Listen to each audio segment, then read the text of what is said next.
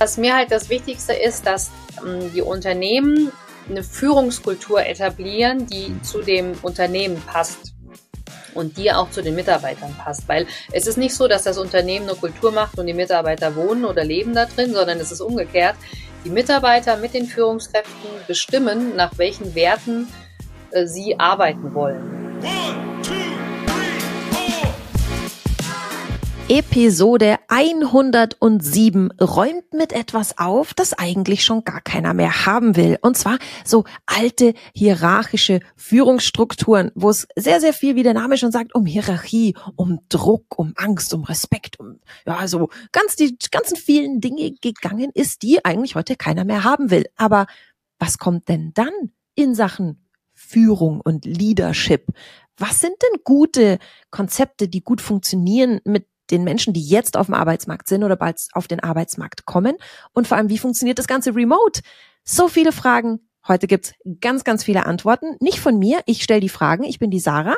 Und äh, mit mir hier stellt noch jemand Fragen. Und zwar der Patrick. Das kann ich auch. Erwischt, liebe Sarah. Und die Frage ist halt wirklich, hey Sarah, wie geht's dir heute? Ist das schon achtsam genug? Und bestimmt geht es halt auch noch tiefer und breiter das Thema. Und da freue ich mich sehr auf den Austausch in den nächsten Minuten, die wir jetzt hier genau dafür dann nutzen, um achtsam diesem Thema zu begegnen. Ich freue mich sehr und absolute Premiere und dann noch promoviert dazu die fantastische Dr. Silvia Schäfer. Ich freue mich sehr, wir freuen uns sehr, dass du hier bist beim 120-Stunden-Talk. Für die, die dich frecherweise noch nicht kennen und dann auch parallel mal nach dir suchen können, wer bist du, was machst du und warum liebst du, was du tust? Genau. Ja, danke erstmal für die äh, wundervolle Einleitung und danke auch, dass ihr mir ermöglicht, hier für mein äh, Expertenthema zu sprechen. Also ich bin, ich sage immer, ich bin eigentlich ein Landei aus dem Vogelsberg, bin dann in die schöne Großstadt Frankfurt äh, gezogen, habe mich da mit Projekten und mit ähm, Führung und alles Mögliche beschäftigt. Und ich muss ehrlich sagen, so viel Unterschied gibt's da gar nicht. Aber der Unterschied ist hier oben in dem kleinen Köpfchen meistens drin, im, wie man so schön sagt, im Gehirnkastel. Und deswegen ist mein Thema auch Mindful Leadership. Das heißt, ähm, dass man wirklich, wie du schon gesagt hast, achtsam damit umgeht. Aber es geht jetzt nicht darum, auf irgendwelchen Salatblättern zu kauen und alles wahrzunehmen, sondern dass man wirklich bei den Mitarbeitern ist und das Beste für die macht, weil dann sind die auch super für die Firma. Ähm, da ist jetzt gleich mal die Frage, also du hast schon mal so, so ein bisschen angerissen, was Mindful Leadership bedeutet. Also für all jene, die noch gar keinen, äh, gar keine Vorstellung davon haben, könntest du das mhm. noch so ein bisschen genauer erklären? Und vor allem die Frage auch wichtig, wer ist denn der Adressat für Mindful Leadership? Also wer macht genau. denn das im Unternehmen sozusagen? Also ich sage jetzt mal so, ähm, Mindful Leadership ähm, ist eigentlich für alle gedacht, nämlich ähm, ich sage immer, der, der ein Vorbild ist, der führt. Ja, und es gibt so viele schöne Vorbilder in Unternehmen. Das kann auch der Pförtner sein, äh, das kann jeder x-beliebige Einkäufer sein, wie auch immer. Aber Mindful Leadership äh, nach meiner Empfindung ist ein effizienter Führungsstil. Und zwar ähm, tut er durch die Achtsamkeit erstmal die Selbstführung optimieren, also dass man sich selber besser kennt und sich selber gut führen kann und dann natürlich auch die Mitarbeiter führen kann, weil je besser man die Mitarbeiter führt und je besser man weiß, was brauchen die jetzt, damit sie funktionieren oder damit sie die eigenen Ziele vielleicht umsetzen können, desto einfacher ist es. Und deswegen ist meine Devise, dass mit Mindful Leadership ähm, kann man quasi mit Führung alles erreichen. Und es geht auch nicht drum ähm, führen im Sinne zu einem Ziel hin, sondern um einfach Potenziale freizusetzen. Hm. Wie wichtig ist denn dieser Bestandteil, den du gerade schon angesprochen hast, ähm, dass man erstmal wissen muss, wer man selber eigentlich ist? Also gibt es in Mindful Leadership dann unterschiedliche Personas, äh, die dann erstmal für sich begriffen werden müssen, um daraus sozusagen auch einen Führungsstil für mehr Achtsamkeit zu entwickeln? Nö, das will ich nicht unbedingt sagen. Also Mindful Leadership hat für mich sehr viel mit Selbstreflexion zu tun dass man selber weiß, aha, wo, wo bin ich denn, wo, wo will ich denn hin? Ne? Das heißt sozusagen von A nach B irgendwelche Transformationen. Es bedeutet aber auch, ähm, seine Stärken zu kennen, seine Neigungen zu kennen und auch ähm, da spielt das Thema Sinn und äh, Englisch Purpose, also was für einen Zweck habe ich denn? Was mhm. bin ich denn für ein Rädchen für das Unternehmen, dass ich meine Dienste anbieten kann und quasi alles besser läuft, alles besser äh, ja, alles besser flutscht. Und das hat halt damit zu tun, dass man ähm, sich selber gut kennt. Und wenn man sich gut kennt, kann man auch seine PS auf die Straße bringen. Und wie, wie empfiehlst du so diesen Switch von, wenn wir sagen jetzt mal, wir, malen jetzt mal ein Szenario, Mittelstand, ja. ähm, wir, wir gehen jetzt in die Klischees, äh, der Sohn übernimmt den Betrieb vom Vater. Und äh, Vater hat hierarchische Struktur, da wird noch, da wird der Chef noch gesiezt, ähm, und das gefällt dem Nachfolger, der Nachfolgerin nicht. Mhm. Ja, aber jetzt haben wir da ein Unternehmen, das, da sind so ein paar neue MitarbeiterInnen, die fühlen sich schon länger nicht wohl, das merkt man auch, die kommen nicht so recht zurecht. Da sind ein paar alteingesessene, vielleicht AbteilungsleiterInnen, die sagen, ja, nö, also das haben wir schon immer so gemacht, so muss das funktionieren. Wie kann man jetzt dieser Geschäftsführerin, diesem Geschäftsführer, dem neuen, unter die Arme greifen, um aus so alten Strukturen neue Strukturen zu machen und dabei nicht das komplette Team zu verlieren und einmal komplett auszutauschen, weil irgendwie keiner mehr zurechtkommt? Genau, also ähm, das ist ein schönes Thema, was du ansprichst. Das begegnet mir auch ganz oft in, in meinem täglichen Berufsalltag. Also was, was schon mal Fakt ist, wenn, wenn so eine wirklich gelebte Struktur ist, dann hat jeder schon mal ein Bild von, von der Führungskraft. Ja? Und ähm, die haben halt ihren Führungsstil, der zu ihnen passt. Das will ich denen auch gar nicht wegnehmen. Aber der passt halt nicht zu jedem. Ja? Und ich will jetzt noch mal so ein paar Buzzwords reinbringen. Remote führen, ähm, New Work, ne, dass man sich überlegt, man arbeitet zu Hause oder man arbeitet nachts, wie auch immer.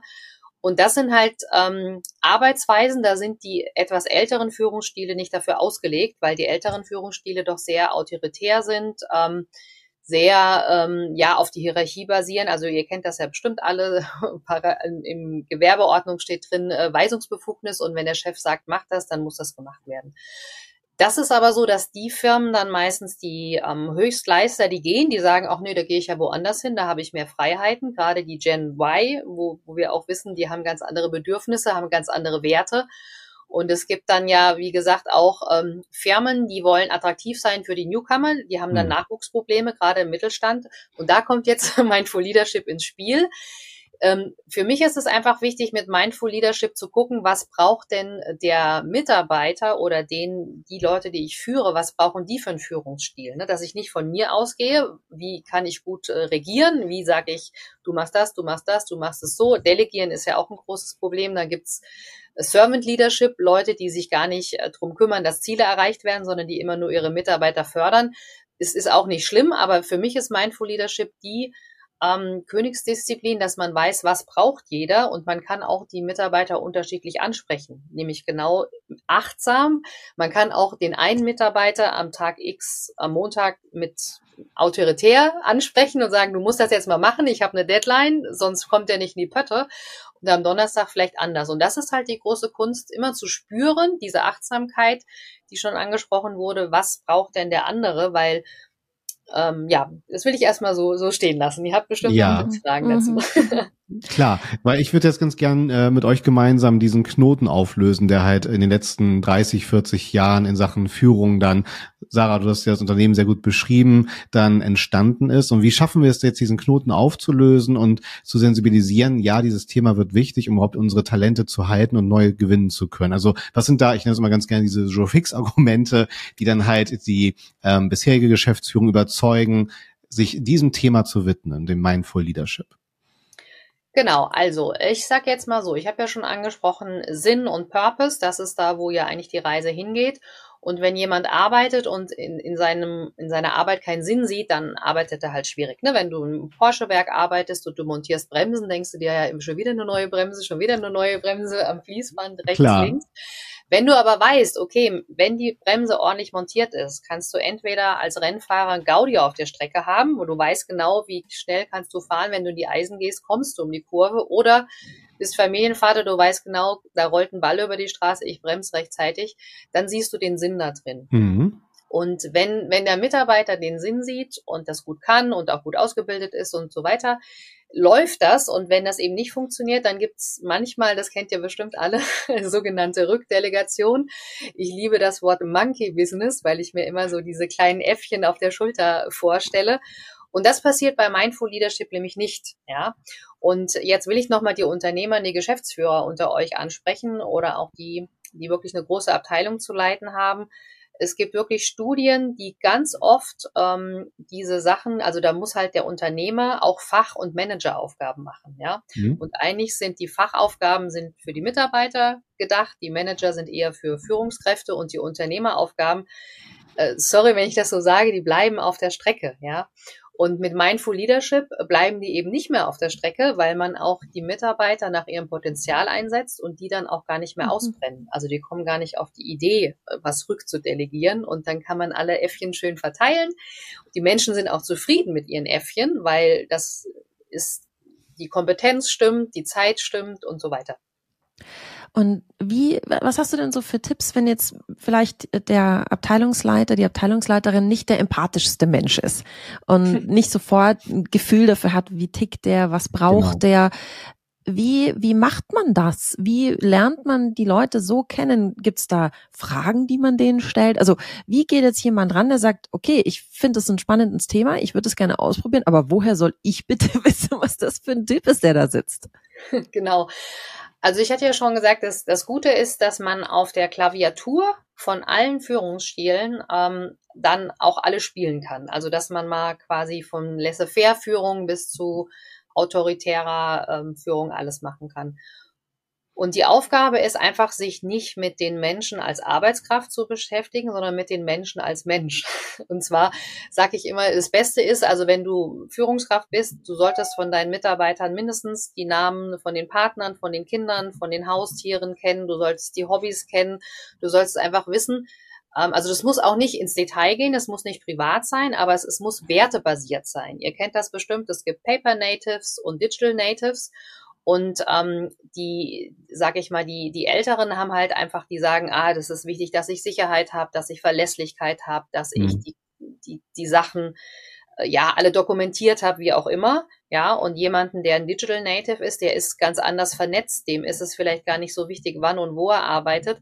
Und deswegen ist es, also die Quintessenz ist, auf die Werte zu achten und die bekommt man halt einfach, indem man sehr viel ähm, Persönliches halt auch austauscht. Jetzt haben wir aber ein Problem, da will ich gerade noch darauf hinweisen, weil ich glaube, das ist wichtig für die Zuhörer und Zuschauer, dass ähm, sich manche Mitarbeiter leider nicht öffnen, weil sie schlechte Erfahrungen gemacht haben. Und da ja. ist halt jetzt, mhm. da kommt wirklich die Achtsamkeit ins Spiel. Kommunikation ist ja immer ein Wechselspiel zwischen Senden und Empfangen, dass mhm. man da die richtigen Signale erkennt und dass man auch einfach offen auf die Leute zugeht und vor allem sich Zeit nimmt. Vor allen Dingen sich Zeit nimmt. Ähm, wie, wenn wir jetzt da von der Geschäftsführersituation ausgehen und ich will das Unternehmen so umstrukturieren. Und jetzt habe ich da ja unterschiedliche Führungskräfte sitzen. Wenn ich jetzt von mir selber ausgehe, also von mir, Sarah, als ich als, als Führungskraft habe immer gesagt, wenn du jemand bist, der erwartet, dass ich hinter dir stehe und dir unentwegt sage, was du zu tun hast, dann bist du bei mir falsch. Ob das jetzt richtig oder falsch ist, lassen wir jetzt mal so stehen. Aber da habe ich einfach von mir auf andere geschlossen. Ich sage, ich will nicht, dass man mich unentwegt kontrolliert und so will ich auch meine Abteilung nicht führen. Äh, wenn du, wenn dir heute nicht danach ist, den Text fertig zu schreiben, du kennst die Deadline, dann schreib ihn heute nicht fertig. Dann schreib ihn morgen früh, wenn du fitter bist. Ist mir vollkommen egal. Mhm. Ich stehe nicht hinter dir und sag dir, wann du was zu tun hast. Und mir, also wenn ich jetzt von mir spreche, wäre es wahnsinnig schwer gefallen, mich auf eine Mitarbeiterin einzulassen, die genau das braucht. Die das braucht, dass ich hinter ihr stehe wie ein Grundschullehrer und sag, das tust du, das lässt du und das machst du zu dieser Uhrzeit. Äh, Wäre für mich jetzt sehr schwer gewesen, mich so umzustellen. Und das gibt's natürlich mhm. in die andere Richtung auch. Jemand, der sagt, ich bin der Typ, der dir sagt, wann du was zu tun hast und welche Aufgabe du wann zu erledigen hast. Und die können sich wiederum andersrum nicht umstellen. Also wie gehst du mit dem, wenn wir jetzt mal nicht nur von der Persönlichkeit der Mitarbeitenden ausgehen, sondern auch der Persönlichkeit der Führungskräfte, die können ja auch nicht immer alles in alle Richtungen. Genau. Ähm, danke erstmal für die Frage. Äh, das ist ein ganz großer Punkt, weil das hat was mit Mindset zu tun. Ja, also viele sagen, ich bin die Führungskraft, ich bin der Leader, ich brauche mein Team, um irgendwas zu wuppen. Hm. Egal ob Herstellen, Dienstleistung, wie auch immer. Ähm, ein Mindful Leader geht andersrum ran. Er sagt, ich bin eigentlich nur ein Beiwerk. Ich sitze zwar in dem Boot, äh, ich ruder auch mit, aber ich gebe halt nicht den Takt an, sondern ich ähm, bringe meine Leute dazu, dass sich Potenziale entfalten. Also man geht quasi andersrum her, man, man nimmt so eine dienende Haltung ein oder eine Servicehaltung oder wie auch immer. Ich sage jetzt mal, viele werden das kennen, aus dem Scrum gibt's den Scrum Master. Ja, der ist, äh, wie gesagt, dazu da, dass sich das Team wohlfühlt. Und indem ich einfach sage, ich mache eine Wohlfühlatmosphäre für die ähm, Mitarbeiter. Das kann auch sein, du hast ja schon gefragt, dass ich wirklich mal knallharte Ansagen mache. Das kann sein, dass ich kontrolliere. Manche Mitarbeiter mögen das. Ne? Das, das ist wie so eine Rennliste von Vertriebsleuten, die sagen dann, ah, wie viel hast du denn heute, wie viel Bremsen hast du denn heute eingebaut? Wie viel hast du denn gestern eingebaut und so? Und dass ich dann einfach sage, ähm, ich stelle meine Bedürfnisse in den Hintergrund, weil ich dann weiß, dass das Team entsprechend auch mitzieht. Und was mir immer ganz wichtig ist, dass man sich als Führungskraft auch ähm, quasi unabhängig macht oder überflüssig sogar, dass man, selbst wenn man gar nicht da ist, ne, es, wird laufen. Ne? Also wie so ein guter Unternehmer, der einfach nur vier Tage ähm, ja nicht vier Tage, vier Stunden am Tag arbeitet und der den Rest irgendwas macht, aber der genau weiß, wenn ich jetzt ausfalle, wird's laufen. Das hat was mit Empowerment zu tun und mhm. ganz oft, sorry, wenn ich das so sage, wird Empowerment nicht mehr von den Mitarbeitern angenommen, weil die Angst haben, sie machen mit ihren Entscheidungen Fehler, weil sie die ganze Zeit gesagt bekommen, ihr macht Fehler, ihr müsst es besser machen, ihr habt keine ah. Ahnung, ich als Führungskraft habe die Ahnung und das stimmt ja gar nicht. Ne? Und deswegen sage ich, setzt euch mal alle zurück, ne, in eurem Köpfchen, denkt mal einfach, ihr, ihr wollt mit dem Team was machen und ihr, ihr seid jetzt nicht sozusagen in der Hierarchie ganz oben und macht Ansagen. Und das hilft auch manchmal ganz dolle. Absolut. Und ist ja auch dann dieses Empowerment ist ja auch eine absolute Rampe, nicht nur, wenn ich mich zurücknehme, sondern halt auch mehr Raum gebe für remotes Arbeiten. Kann man das genau. daraus auch letztendlich schließen oder ist das auch dann die Formel, dass man eine solche Basis benötigt, um mehr Hybrides, mehr Arbeiten remote zu ermöglichen im Unternehmen? Genau, also wenn du halt bereit bist, du gibst deinen Mitarbeitern halt vor, ähm, wie Sarah schon sagte, was muss bis wann erledigt sein. Man mhm. kennt selber die Deadlines. Ähm, und dann wird das halt erledigt. Da brauchst du sogar, wenn du, wenn die zuverlässig sind, oder sind sie dann, wenn sie gut geführt werden, ähm, brauchen die auch nicht einen Reminder. Achtung, morgen muss der Bericht abgegeben werden. Achtung, es muss bis dann und dann bestellt sein, damit die Fabrik keinen Stillstand hat, ne, wenn ihr irgendwelche Verpackungsmaterialien braucht. Das ist dann so, dass die Menschen, die gut, also die mindful geführt werden, die Selbstverantwortung übernehmen. Ja. ja? Und das machen sie halt nur mit dem Empowerment und das machen sie aber auch nur, wenn sie wissen, meine Meinung zählt. Und das, das machen sie dann wiederum, es schließt sich der Kreis, wenn sie ihre Fachaufgaben machen. Weil was, was habe ich denn davon, wenn so ein Chef ankommt und sagt, ja, ich weiß genau, wann du das und das bestellen musst? Das weiß er eben nicht. Der denkt sich das nur, dass er das weiß. Und er muss es auch gar nicht wissen. Und das, das dient dann dazu, dass ich so ein Mindful Leader, sag ich mal, auch keine Gedanken über Details mehr machen muss. Und das ist halt auch wunderschön zu sehen, dass ähm, weißt du, wie so ein Uhrwerk, dass alle Mitarbeiter funktionieren und das, das, es greift so richtig schön ineinander. Und man steht quasi von außen da und sagt sich, ja, super, es funktioniert. Und selbst wenn es mal Konflikte gibt oder wenn mal einer wirklich krank wird und dann übernehmen die andere von sich aus. Ähm, wie ist denn da deine Erfahrung? Du hast ja schon Unternehmen begleitet bei diesem Change-Prozess. Wie viel Verlust hat man? Also weil es gibt bestimmt immer mal wieder die ein oder andere Person, die sagt, okay, nee, nicht meine Welt, ich mache das nicht. Also genau. wie viel geht verloren und wie lange dauert das, bis ein Unternehmen da umstrukturiert ist, so erfahrungsgemäß? Ja. Wie, wie läuft das ab? Also das läuft meistens erstmal so ab, dass ich schaue, gibt es denn Führungsgrundsätze? Das ist für mich sowas wie die Verkehrsordnung zwischen Mitarbeitern und Führungskräften. Wenn es die gibt, gucken wir, sind die noch aktuell, müssen die aktualisiert werden. Und wenn es sie nicht gibt, machen wir neue. Also das ist erstmal so die, die Grundordnung. Und ich sage immer, wenn ein Mitarbeiter nicht ins Unternehmen passt, dann sind ja zwei Leute an der falschen Stelle. Ne? Also zum einen kann der Mitarbeiter oder die Führungskraft ihr Potenzial nicht entfalten. Das heißt, da gibt's ja immer Reibungsverluste und das ist vertane Ressourcen. Und äh, zweitens mal ist es ja, also ist es für alle ein Negativgeschäft, weil ähm, das Unternehmen, was diesen Mitarbeiter beschäftigt, also es gibt ja diese ABC-Einteilung und man sagt ja immer, okay, von B und C soll man sich trennen, nur A einstellen, das passt alles. Aber die Idee ist halt wirklich dabei, dass man selber sagt, wenn es nicht passt, dann trennt man sich halt auch einfach. Und das ist überhaupt kein Problem. Und wenn, wenn man das gut macht, also ich glaube, ähm, wirklich ein Jahr, bis das wirklich so rund läuft, ne, bis diese Rädchen ineinander greifen, sollte man den Menschen äh, Zeit geben. Es geht aber auch deutlich schneller. Das kommt aufs Mindset an. Also wenn einer ein Fixed Mindset hat und er braucht lange, um was Neues zu lernen, ähm, dauert es halt ein bisschen, ist aber auch nicht schlimm, weil den Menschen sollte man auch die Zeit geben. Es gibt aber auch sogenannte Early Adopter, die, die lernen halt schneller und die haben zumindest auch dieses Mindset, dass alles Neue auch erstmal gut ist. Ne? Das ist auch wirklich so ein Glaubenssatz manchmal. Also deswegen, man kann auch in zwei, drei Monaten durch sein mit allem. Ähm, es ist halt die Frage auch, wie man es vorlebt. Ja, also wenn du einen Geschäftsführer hast, der das selber vorlebt, ähm, dann machen die anderen das meistens relativ schnell nach. Und wenn von oben einfach nur gesagt wird, ach, jetzt mache ich mal so ein Change Management, ich mache eine Reorga und aber das Mindset von, von dem Obermann bleibt oder von der Oberfrau, ähm, dann wird sich da auch nichts tun. Ja. Und was ich auch noch sagen wollte, ist, es ist so eine never-ending Story, weil man sich immer wieder auf die Bedürfnisse der Mitarbeiter einstellt und die können sich ja auch ändern. Ne? Deswegen ist diese Achtsamkeit so wichtig, dass wenn mal irgendwas funktioniert hat, angenommen der Mitarbeiter, was weiß ich, da ist eine Familiengründung oder es ist ein Umzug oder sonst was, dann heißt es wieder achtsam hinschauen, dann braucht er vielleicht einen anderen Führungsstil. Deswegen ist das so wichtig, dass man alle anwenden kann, wenn sie gebraucht werden.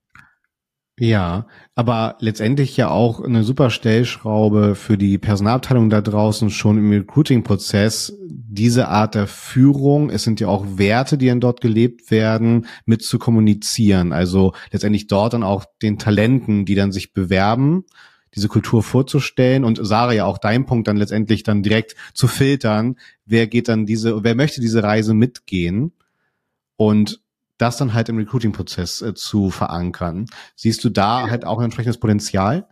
Ja, ich sehe das super, weil man kann es ja so machen, wenn man wirklich einen gescheiten Recruiting-Prozess hat. Ich hatte auch äh, während dieser schönen Pandemie, an die wir uns alle sehr gerne erinnern, ähm, habe ich über 600 Leute äh, remote eingestellt. Wow. Und man kann denen ja zum Beispiel auch äh, Videos nach Hause schicken, wo schon mal die Kultur also die, die sich alleine anschauen, ne? Ja. Dass, dass die schon mal ein Feeling bekommen. Und dann würde ich auch jedem neuen Mitarbeiter sagen, hier, wenn, wenn du dich nicht wohlfühlst, hab den Mut, such dir was Neues, weil du machst quasi zwei Leute unglücklich. Also ich meine jetzt ein Unternehmen und den Menschen und die spüren das relativ schnell. Also wenn ihr, wenn jetzt die Firma sagt, ich will nur noch remote arbeiten, dann gibt es Firmen, die finde ich voll klasse, habe ich auch schon betreut. Ähm, und dann, dann finden die Leute, die da reinpassen. Also das Wichtige ist ja beim Einstellungsprozess, du musst ja ein Match finden von dem Menschen zu der Firma und zu der Aufgabe. Und das bringt mich wieder zu meinem Purpose-Thema. Das heißt, es gibt dann Company Purpose, ein Personal Purpose, Team Purpose, wie auch immer. Und, und wenn du da quasi einen Ausgleich schaffst, manchmal merke ich auch, Mindful Leader ist einfach, der sagt hier, du, äh, du passt überhaupt nicht in meine, meine Abteilung, willst du nicht mal hinten da und da nachfragen? Und dann kommt es zu so einem Punkt, dass ähm, auch Leute unterschiedliche Aufgaben machen. Jemand, der zum Beispiel als Pförtner irgendwo sitzt, der sagt sich dann, okay, ich hab, ich bin so gut im Formulieren, ich beantworte mal Kundenanfragen. Und das macht den Leuten Spaß, weil die können sich weiterentwickeln. Und das könnt ihr mir wirklich alle glauben. Das Wichtigste für einen Menschen ist, irgendwie sich weiterzuentwickeln. Entweder Deep Dive in irgendwas reinzugehen oder auch verschiedene Sachen mal auszuprobieren. Und da sind die Mitarbeiter auch dankbar dafür. Ähm, wir haben jetzt sehr, sehr viel über das Individuum gesprochen und über den einzelnen Mitarbeiter, die einzelne Mitarbeiterin. Jetzt hört man ganz viel Gejammer, sage ich jetzt mal auf LinkedIn, dass ähm, mit der ganzen Remote-Kultur und mit dem, dass ich mache jetzt mal Anführungszeichen, alle nur noch daheim arbeiten wollen und nicht mehr ins Büro kommen wollen, die Teams zerfallen. Wie wichtig ist das Team als Ganzes noch? Oder sagst du, ein Team sind wir dann, wenn wir auf ein Ziel hinarbeiten, aber jeder auch seine eigenen Ziele hat? Also was sagst du den Menschen, die eine gewisse Frustration haben über dieses Bedürfnis der Individuen, remote zu arbeiten und am besten eben nicht mehr ins Büro zu kommen. Davon gibt's ja einige. Und man, mhm. finde ich, merkt genau. schon so einen Diskurs auf, vor allem mit zum Beispiel auf LinkedIn, dass es da die Riege gibt, der vor Corona hat's auch geklappt. Warum wollt ihr jetzt alle nicht mehr kommen? Und genau. der Riege, der sagt, warum soll ich kommen? Was, ich kann alles von zu Hause aus. Ich habe mehr, mehr Familienzeit, wenn ich nicht komme. Was, wie ja. gehst du mit diesem Spannungsfeld um? Genau, also mit dem Spannungsfeld ähm, gehe ich relativ offen um, weil das einfach eine Frage der Kontrolle ist und eine Frage des Vertrauens. Also ich sag mal, wenn ich dem nicht äh, vertrauen kann, wenn er remote im Homeoffice ist, kann ich ihn meistens auch nicht in der Firma vertrauen.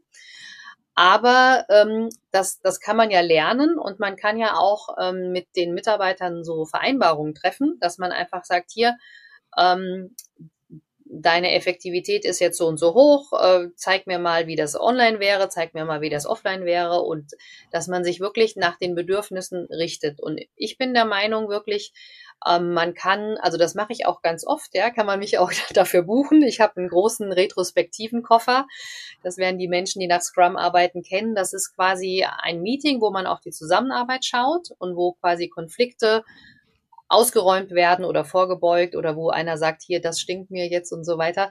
Wenn man das regelmäßig macht, und das kann man online super, super machen, ähm, dann, dann wird man auch merken, dass, dass diese Kontrolle ja gar nicht nötig ist. Ja, Wo, woher kommt denn diese Kontrolle? Die Kontrolle kommt aus einer Unsicherheit, dass man nicht weiß, was der andere macht.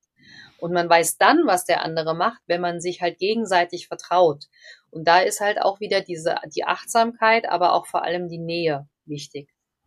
Und die Nähe sagen zwar viele, ja, wenn ich da jetzt in so ein Kastel reingucke, da bin ich nicht nah bei denen. Ich muss ihn ja spüren, ich will den mal anfassen können. Also ich gebe zu, es ist ein anderes Arbeiten, aber remote äh, von der von der Arbeitsleistung her ist das quasi egal. Aber es ist halt auch ein anderes Gefühl. Ich kenne auch viele, die sagen, ich will nicht remote arbeiten, ich, ich brauche wirklich äh, mehr Action um mich rum.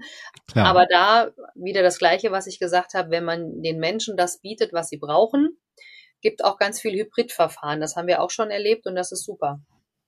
Die Mischung macht's halt, ne? Finde ich ja eh eine relativ äh, feine Lebenseinstellung. Ähm, was ich da noch spannend finden würde, Silvia, weil letztendlich, wenn man dann halt äh, diesen kompletten Weg der achtsamen Führungsarbeit geht, neigt man dann dazu tatsächlich immer Rücksicht zu nehmen? Also läuft man sonst auch Gefahr, dass es zu kuschelig werden könnte? Also gibt es da auch Argumente, die uns im Showfix begegnen könnten, wo wir halt natürlich auch wieder mit, mit deinen Erfahrungswerten gegenhalten können? Wie schaffe ich es halt aber auch mir selber treu zu bleiben und halt natürlich aber auch einen Kurs vorzugeben und natürlich voller Empathie den Leuten zu begegnen? Mhm. Aber wo ist halt auch irgendwann Schluss? Genau, also Schluss. nee, einen Schluss gibt's nicht wirklich, aber mein Punkt wäre, ähm, es gibt ja verschiedene Persönlichkeiten. Mhm. Und in dem Team, äh, hatte die Sarah ja schon angesprochen, ein Team funktioniert nur gut, wenn, wenn du ein heterogenes Team hast. Ne? Da gibt's mhm. auch wieder zig Theorien, die will ich jetzt alle mal weglassen. Wenn du weißt, welches Stellschräubchen du bist und wenn du als Mindful Leader eben weißt, wen musst du ansetzen, damit, also die, wenn du die Macher kennst und die Teamer und wie sie alle heißen, ja. oder wenn du weißt, welcher ist grün, rot, gelb, also es gibt ja diese verschiedenen Modelle, mhm. ähm, die äh, die einen können halt nicht ohne die anderen. Und wenn du einen Macher in seine Kraft bringst und einen Bedenkenträger in, in seine Kraft gleichzeitig, dann laufen die von alleine und das ist ja das Schöne. Das heißt, es ist kein Kuschelkurs. Also da würde ich dir, lieber Patrick, wirklich ähm, widersprechen, ja. sondern du kannst die richtig auf Leistung einschwören. Ja, und deswegen sage ich auch High Performance ohne auszubrennen. und so ein Slogan, den ich für die Führungskräfte immer habe, ähm, ach im Führungsalltag nach Hause mit vollen Akkus. Dann kannst du nämlich dich um deine Hobbys widmen, um Familie, um was auch immer du willst. Das ist dann auch komplett egal. Das ist auch egal, was du als Ausgleich hast. Aber ähm, die Arbeit gibt dir dann eine Energie, wenn du mhm. im Flow bist, wenn du in deinen Werten bist, wenn du in deinen Kompetenzen und Fähigkeiten bist. Und, und das ist das, was ich halt erreichen will dass nicht nur der Führungskraft das von seinen Mitarbeitern kennt, sondern dass das Team jeder von jedem kennt, sozusagen. Ja, man halt berechenbar ist. Das ist ja, klar, die Leute wollen sich weiterentwickeln, aber man muss ja auch für alle im Team entsprechend berechenbar sein. Und äh, wenn ich dann halt in meiner Farbwelt, wie du sie gerade angesprochen hast, eben nicht berechenbar bin als Typ, macht natürlich das dann auch wieder sehr, sehr schwer. Deswegen bin mhm. ich da voll bei dir. Vielen Dank genau, für den aber jetzt nochmal ganz kurz, sorry, wenn ich dich da unterbreche. Die Klar. Typen können ja auch wechseln, je nach Aufgabe, ja. Und die können auch nach äh, Jahreszeit wechseln. Deswegen ist diese Achtsamkeit so wichtig, dass du immer guckst, was braucht ah. der und dann gebe ich ihm das. Mhm. Ja, nee, genau. Ich war gerade auf der äh, Perspektive der Führungskraft selber, dass die natürlich für alle berechenbar sein muss, weil wenn ich dann an Sarahs Beispiel denke, okay, ich bin jetzt heute schaffe ich halt eher nicht diese Deadline einzuhalten, ich schaffe dafür heute diese Aufgabe ja. und dann äh, in einer Woche sagt Sarah, nee, das das geht so nicht mehr. das macht natürlich dann sehr, sehr schwer. Das heißt, ich muss da als Führungsperson, so genau, habe ich es auch mal also, gelernt, tatsächlich immer mhm. berechenbar sein ne, für meine Mitarbeiter. Genau, also schon konsequent im Handeln. Ja, genau. auch das, was man sagt, auch tun. Mhm. Da, da finde ich, bricht es dann durch, ob dieser Mindshift tatsächlich ja. ein Mindshift war oder genau. ich glaube, dass ich es jetzt machen muss, Richtig. weil mir sonst die Leute davonlaufen. Also ich mhm. finde, da, da sieht man es manchmal dann schon, so an Geschichten, die ich so höre, auch mal in den Seminaren, wenn jemand so ein bisschen aus dem Nähkästchen plaudert, ja, da merkt man es manchmal schon so, okay, da steht auf der Website agiles Arbeiten, flache Hierarchien und wenn man dann mhm von den Leuten hört, wie es da tatsächlich aussieht, dann ist es kein Mindshift gewesen, sondern dann ist das so ein, so ein ja, ein Mindwashing. Nicht Greenwashing, sondern so ein, guter Punkt, ja. Mindfulness-Washing. Naja, was mir halt das Wichtigste ist, dass ähm, die Unternehmen eine Führungskultur etablieren, die mhm. zu dem Unternehmen passt und die auch zu den Mitarbeitern passt. Weil es ist nicht so, dass das Unternehmen eine Kultur macht und die Mitarbeiter wohnen oder leben da drin, sondern es ist umgekehrt. Die Mitarbeiter mit den Führungskräften bestimmen, nach welchen Werten äh, sie arbeiten wollen. Und das Unternehmen, also ich sag mal, der Unternehmenszweck, der wird sich dem unterordnen, weil wenn du die, die Mannschaft hast, die richtig Power hat, ja, ja. dann kannst du alles erreichen. Dann ist auch egal, ob du Fußbälle verkaufst, ähm, ob du Porsches zusammenschraubst oder keine Ahnung, Restaurant, da gibt's ja so viele Sachen. Und ähm, wie gesagt, der Unternehmenszweck ist von der Führung komplett losgelöst. Du musst die Menschen halt erreichen. Ja, und ich finde auch den Punkt, den sollten wir auch auf jeden Fall nochmal hier hervorheben, dass ich halt auch wirklich das Ergebnis der Arbeit mit einer Geschichte verbinde. Das fand ich sehr schön, das Bild, dass es halt eben nicht nur die Bremse ist, sondern was bewirkt die Bremse da draußen. Das finde ich halt so extrem wichtig, weil mhm. ansonsten sind wir wieder alle welche, die halt am Fließband die Kugelschreiber zusammenschrauben, aber wir halt gar nicht wissen, wofür genau. das halt tatsächlich gemacht mhm. wird. Das finde ich extrem, das geht ja schon sehr in die Vision, Mission eines Unternehmens, die ja, in meiner Wahrnehmung, also. ja, viel, viel zu, zu, zu schüchtern auch intern kommuniziert wird. Mhm. Also ich habe letztens vielleicht das noch kurz zur, zur Effektivität, weil viele sagen ja, ach, Mindful Leadership, das ist auch wieder nur irgendwas, äh, wirkt nicht. Ne? Also stimmt nicht, weil zum Beispiel Google, also habe ich gerade im Januar in so einem Bericht gelesen, Google hat ja schon 2007 äh, Search Inside Yourself, das ist so ein unternehmensweites Achtsamkeitsprogramm, hat es schon aufgesetzt und das war damals schon erfolgreich, wenn, wenn die Leute sich auf sich selber besinnen und gucken auch, was, was ist der Sinn. Und Unilever ähm, und auch andere große Firmen, äh, wie zum Beispiel auch die Bahn, die machen Purpose-Workshops. Also die, die machen wirklich zwei Tage oder je nachdem, wie man möchte, stellt man die Mitarbeiter frei, dass die wissen, dass die selber für sich klar werden, das ist diese Selbstreflexion, ähm, was, was will ich denn bewirken, ne? oder was, was gibt mir denn Sinn, was gibt mir Erfüllung, ja, und das ist eigentlich wunderbar und das kann ich euch nur ans Herz legen.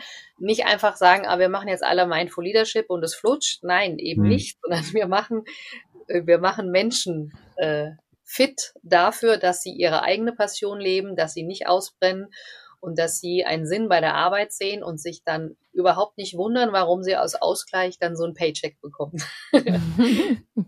ich finde, das war eigentlich jetzt schon fast schon das perfekte Schlusswort. ist wirklich so. Das war, also ich finde, wir haben mit dem heutigen Talk einfach nochmal eine neue Perspektive bekommen auf das Thema Leadership und zwar eben weg vom Leader tatsächlich, sondern hin zu den Geliedeten. hin zu denen, die geführt werden. Und die Frage ist eben auch, geführt ja, nein und wenn ja, wie? Finde ich einen sehr, sehr spannenden Shift. Vielen, vielen Dank dafür, liebe Silvia. Bei uns läuft es immer so, dass ähm, der Patrick und ich das noch so ein bisschen zusammenfassen, was wir heute gesprochen haben. Und unserem Gast gehören die letzten Worte. Das heißt, du hast jetzt noch ein paar Momente Zeit, dir deine letzten Worte zurechtzulegen, bevor ich jetzt ähm, noch alle Zuhörenden darauf hinweise, dass wir bei allen gängigen Podcast-Portalen verfügbar sind. Und wenn sie auf Abonnieren klicken, sie auch nichts mehr verpassen. Und ähm, noch viel besser wäre natürlich oder viel großartiger, nicht nur, dass ihr uns folgt, sondern dass ihr auch diese Episode mit fünf Sternen bewertet. Darüber würden wir uns äh, wahnsinnig freuen. Und ich sage schon mal vielen Dank und schicke euch mal kurz zum Patrick. Führen und Fühlen ist bei mir hängen geblieben und dass wir halt auch nicht nur unsere Kolleginnen dann tatsächlich empathisch besser wahrnehmen, sondern auch tatsächlich die Geschichte rund um unsere Produkte, die wir tagtäglich schaffen und natürlich auch unsere Kundinnen begeistern wollen. Von daher vielen, vielen Dank, Silvia, für diese fantastischen Impulse. Ich habe mich ja auch immer sehr, sehr mit dem Thema Führung, Hochleistung, Menschlichkeit beschäftigt und da finde ich es halt einfach spannend, dass diese Art der Werte immer mehr Präsenz bekommen und bekommen müssen, weil letztendlich brauchen wir alle da draußen die Talente, die mit uns da draußen die Leute begeistern. Von daher ganz, ganz lieben Dank, Silvia. Ich freue mich schon auf die nächsten Unterhaltungen mit dir und du darfst gern das Format abschließen. Ja, also ich habe eigentlich nur einen Impuls. Ähm, es gibt hier oben dieses äh, Köpfchen, das ist die Ratio, die immer sehr gute Entscheidungen trifft, aber ich würde sagen, ein Mindful Leader darf auch sehr gern auf seinen äh, dünnen oder dicken oder wie auch immer gearteten Bauch hören, weil die Intuition, die ihr mit dem Gegenüber, mit eurem Team, ähm, mit allen möglichen Menschen spürt, die macht euch dann wirklich zu einem Mindful Leader. Deswegen hört auf euren Bauch und nicht auf euren Verstand sagt Dr. Silvia Schäfer beim 121 Stunden Talk.